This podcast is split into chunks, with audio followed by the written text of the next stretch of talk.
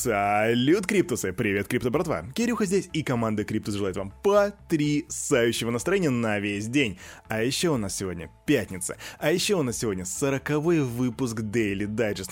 Представьте, уже сороковой раз. Сороковой, как я странно произнес, сороковой. Короче, не буду отнимать время. По классике мы переходим к обзору рынка. Ух, да, обзор рынка. А потом прямо к новостям. Вух. Да, красный-красный цвет. Вы только посмотрите на это. Аж глаза режет. Единственное, что да, у нас тут Мана и Гала показывают какой-то... Еще и Сант показывают какой-то рост, все остальное в диком минусе. И неудивительно, потому что у нас рынок показал отрицательный рост. А конкретно, битховен у нас 56 370, эфир 4069 долларов. При этом доминация биткоина у нас 42,9% на рынке с капитализацией 2,47. Чтобы вы понимали, практически за неделю оттуда вылили почти что полтриллиона баксов. И при этом индекс страха и жадности. И вот здесь случилось то, о чем я говорил. 34. А это, братишки и сестренки, страх. А начнем мы с самой главной новости. Мне уже третье утро подряд попадается какой-то поганый кофе. Взял себе Якобс Крема, и это просто отвратительный кофеек, ребята. Не берите Якобс Крема. Ну а теперь серьезно. Новости из Соединенных Штатов. Сенатор США предложил исключить криптовалютных брокеров из инфраструктурного плана. И я напомню, что Джо Байден подписал законопроект по биржевой отчетности криптовалют. Об этом я уже говорил дважды. И вот э, у нас сейчас такой апдейт. Сенатор-республиканец на штата Техас Тед Круз предоставил законопроект, призванный отменить положение инфраструктурного плана, которое направлено на ужесточение требований к отчетности брокеров в отрасли цифровых активов. По мнению Круза, данное положение является разрушительной атакой на криптовалютную индустрию. Политик также считает, что данные требования препятствуют инновациям, ставят под угрозу конфиденциальность американских граждан и влекут за собой миграцию отраслевых компаний за рубеж, как мы это было в Китае. Но, по сути, он не один придерживается такого плана, как минимум я вместе с ним, хоть я и не живу в Америке. Просто это достаточно логично. Такие репрессии, они приводят к вот этому вот, а, как правильно выразились, а, к отраслевой миграции. То есть, как люди перепрыгнули после запрета майнинга в Китае, они перепрыгнули в Казахстан, стран, также и в Америке после того, как там начнет, пойдут запреты, кто-то может перепрыгнуть в Мексику или, например, в Казахстан. Кирюха, а какая нам разница, что происходит в Штатах? А дело в том, что то, что сейчас происходит, вернее, вот это падение биткоина, очень сильно эксперты связывают с тем, что Джо Байден подписал вот этот законопроект. Поэтому команда Криптус следит за этим, и мы будем держать вас в курсе. Stay tuned, guys. Ой, новости из России, господи.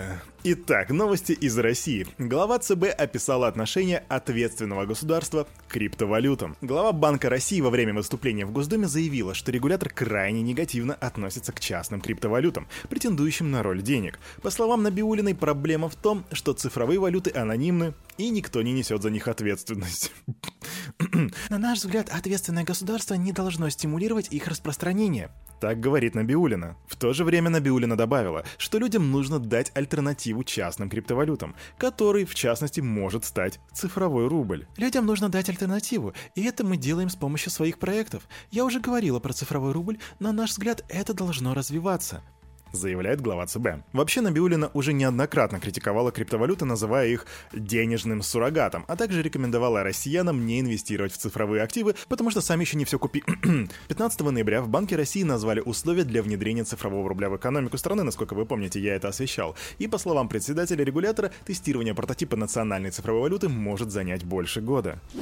Но это не все новости с цифровым рублем на сегодня, потому что у нас в ЦБ рассказали о размере комиссии за операции с этой валютой. Банки России планируют взимать комиссии при операциях с цифровым рублем, это сообщил директор Департамента финансовых технологий Банка России Кирилл Пронин. Привет, тезка. И вот по словам Пронина, комиссии за совершение операций с цифровым рублем будут ниже комиссии за безналичные переводы в банках и не выше, чем в системе быстрых платежей. Также Пронин пояснил, что сейчас ЦБ обсуждают формат цифрового рубля, мы это знаем. Предполагается, что он будет в форме уникального цифрового кода, который хранится в специальном электронном кошельке и станет полноценным платежным средством наравне с обычным рублем. И это мы тоже знаем. А если вы не знаете, что такое система быстрых платежей, ну это такая штука, с помощью которой вы можете переводить друг другу деньги по номеру телефона, а также оплачивать товары и услуги при помощи QR-кода. Эта система была запущена в 2019 году. И она позволяет переводить средства без процентов до 100 тысяч рублей на данный момент. Но, как видите, есть и ложка меда в этой бочке дегтя.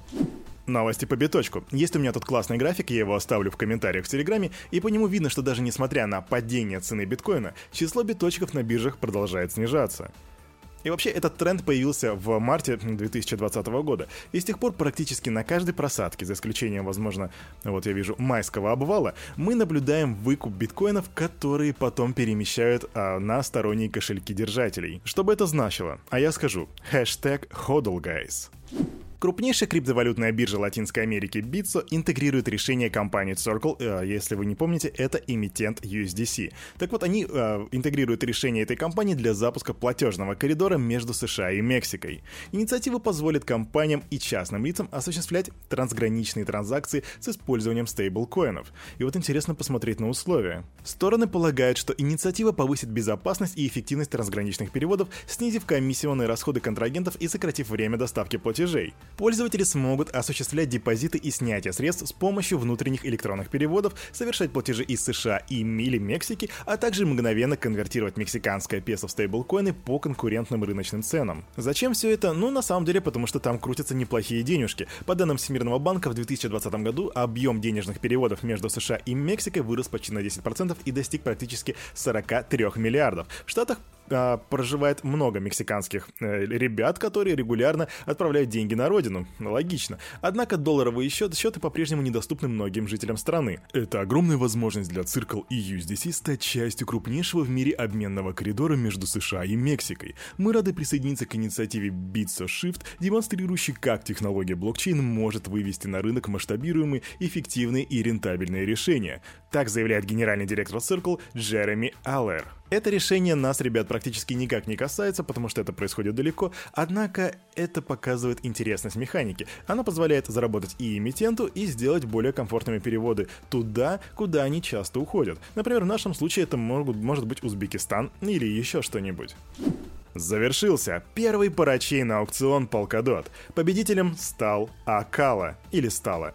Нам на акцион за первый слот парачейна Polkadot выиграла Акала. В пользу него, а, или нее, заблокировали свыше 32,5 миллионов дот, а это почти что 1,3 миллиарда баксов. В ходе ивента пользователи в совокупности вообще внесли 87,5 а, миллионов дот, что в сумме равняется где-то 3,4 миллиарда. Механика там была такая. На парачейный аукцион выделялась определенный, определенный период времени, в течение которого участники могли делать ставки на проекты. И несмотря на заранее установленное официальное время окончания мероприятия, мероприятия, победитель определяется после случайного снапшота незадолго до окончания кампании. И там проекты Акала и Мунбим а, были основными претендентами на победу. Долгое время они шли ноздря в ноздрю, а 16 ноября последний окончательно вырвался вперед. Однако снапшот сделали 15 ноября, и на момент этого снимка Акала лидировала. А парень у микрофона может только поздравить тех, кто заносил свои дот и голосовал за Акалу.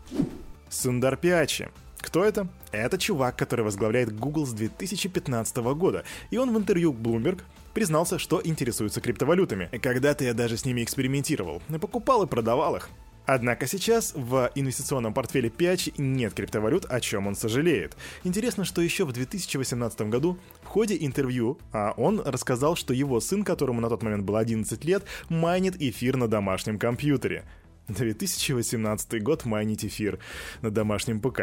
Прикольно. Странно, что у главы такой серьезной корпорации нету крипты. Берите пример с Илона Маска. Или, может быть, вы что-то утаиваете?